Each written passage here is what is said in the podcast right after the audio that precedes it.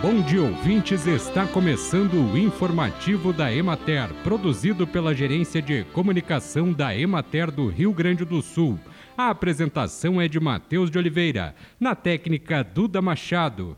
A Fazenda São Francisco, em Jaguarão, será palco para a décima abertura oficial da colheita do milho no Rio Grande do Sul, com solenidade marcada para 10 de fevereiro às 11h30 da manhã.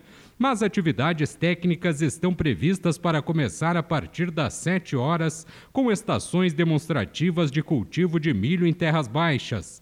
De acordo com o diretor de Políticas Agrícolas e Desenvolvimento Rural da Secretaria da Agricultura, Pecuária, Produção Sustentável e Irrigação, Paulo Lipe, a abertura deste ano foi levada para a metade sul para mostrar o potencial do milho em terras baixas com irrigação em sulcos em camalhões, uma tecnologia que tem dado excelentes resultados.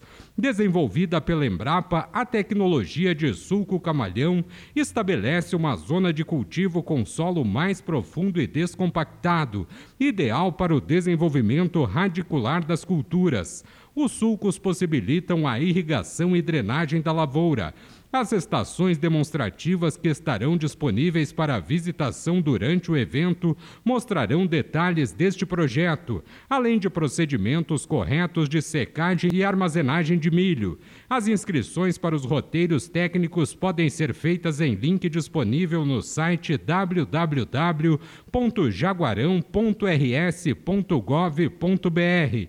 A abertura da colheita do milho tem como organizadores o governo do estado, a Promilho RS, Abramilho, Prefeitura Municipal de Jaguarão e Fazenda São Francisco. Bem, e por hoje é isso, nós vamos ficando por aqui. Mas amanhã tem mais informativo da Emater. Um bom dia a todos que nos acompanharam e até lá!